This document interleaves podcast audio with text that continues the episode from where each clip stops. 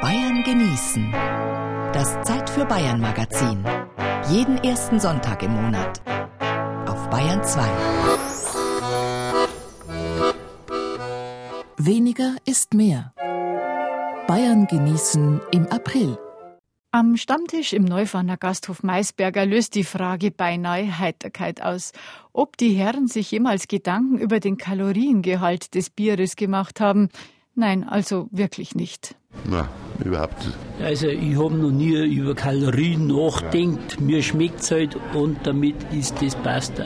Die Kalorien spielen überhaupt keine Rolle bei uns, verstehst du das schon klar? Und schmeckt's.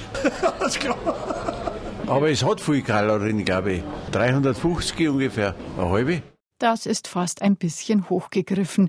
Im Grunde genommen ist Bier nämlich fast das kalorienärmste Getränk überhaupt. Man kann ja das Malz und den Hopfen einfach weglassen, dann wird es noch wesentlich kalorienärmer, dann habe ich das nackerte Wasser.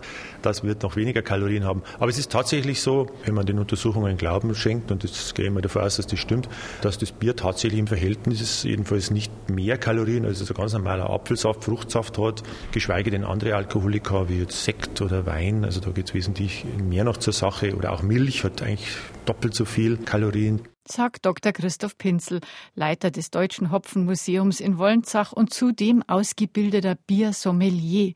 Und der weiß auch, dass die Biersorte bei der Kalorienfrage praktisch fast keine Rolle spielt. Nein, nein, das meint man nur. Also das hat damit eigentlich gar nichts zu tun, weil sozusagen die Stammwürze ist das Entscheidende. Wie viel ist überhaupt an Zucker sozusagen da, den die Hefe verarbeiten kann. Und da ist jetzt erstmal wurscht, ob das jetzt ein Pilz ist oder ein Weißbier, wenn man so will. Es ist dann halt eher die Sache, wenn es relativ stark wird. Also ein Bock zum Beispiel haben wir jetzt dann die Starkbierzeit, beziehungsweise haben wir ja schon. Da ist natürlich etwas mehr geboten, aber halt auch alles im Rahmen. Wenn man das Bier mit zuckerhaltiger Limo verdünnt, also zum Radler macht, dann werden die Kalorien bestimmt nicht weniger, im Gegenteil. Ganz davon abgesehen ist das Gepansche für Experten wie Pinsel sowieso ein Frevel, fast wie ein Verstoß gegen das Reinheitsgebot. Naja, und da sage ich jetzt einmal, äh, ein Limo in ein Bier zu schütten, äh, naja, auf gut Borisch sagt man sagt, das ist ja eine Sünde. Also würde ich sowieso nicht tun, unter dem Kalorienaspekt schon gleich zweimal nicht. Also bitte dann lieber ein leichtes Bier trinken, das ist auf alle Fälle noch was Besseres. Aber es gibt ja auch Leute, die Zitronen ins Weißbier schmeißen und so weiter. Also insofern kann jeder tun, was er will. Aber vom Kalorienstandpunkt würde ich also sagen, beim Radler dann eher kontraproduktiv. Wenn ich mein Trumbauch anschaue, das ist ein wahrer Graus. Da haut's mein Riesenwampen schon vier Knopflöcher raus. Da könnte Mann schon neidisch werden auf Frau.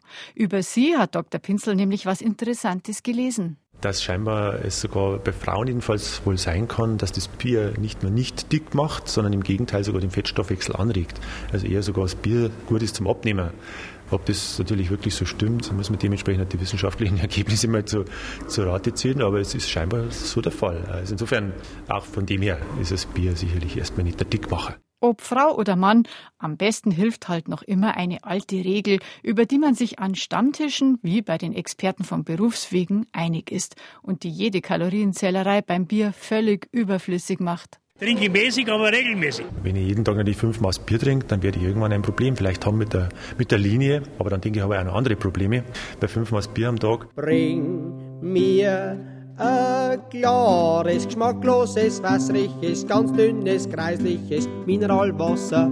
Zurück zum Wasser mit Hopfen und Malz und einer beim ersten Hinhören ungewöhnlichen Geschmacksnote, von der Biersommelier Pinsel im Hopfenmuseum in Wolnzach erzählt. Es gibt Bier, das nach Kakao schmeckt. Weil wenn Sie das richtige Dunkle zum Beispiel erwischen, die haben das ganz intensiv sogar hinten nach, gerade im, im Abgang. Ein Bier hat einen Abgang, genau wie ein Wein. Da können Sie sich oft, gerade bei dunklen Bieren oder vielleicht sogar mehr Schwarzbier, wenn Sie erwischen, ganz intensiv diese Kakaoaromen zum Beispiel haben. Auch sowas wie ein Schokoladenbier gibt es im Handel. Und die heißen zum Teil dann schon Chocolate Stout oder Chocolate Porter. Also die haben das schon im Namen drin, was dann manchmal gar nicht heißen muss, dass da Schokolade verarbeitet wird, sondern die bringen das so hin mit zum Beispiel in dem Fall jetzt Malzsorten, mit der Art, wie man mit Malz umgeht, dass das wirklich dann schmeckt wie ein bisschen Bierschokolade.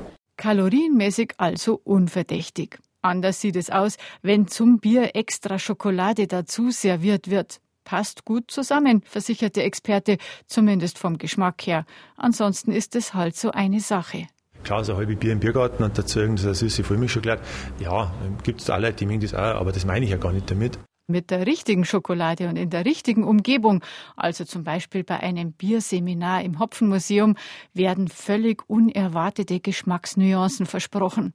Im 20 Autominuten entfernten Neufahren bei Freising empfehlen die Stammtischgäste im Gasthof Maisberger freilich eher traditionelle Kombinationen. Weißwürst mag ich ganz gern dazu zum Bier. Weißwürst auch, ja. Schweinsbraten. Wenn er fett ist, ist schmeckt er umso besser. Jeder Erwachsene halt. Ja, Es heißt, äh, das Bier macht nicht dick, sondern man kriegt einen Appetit auf was.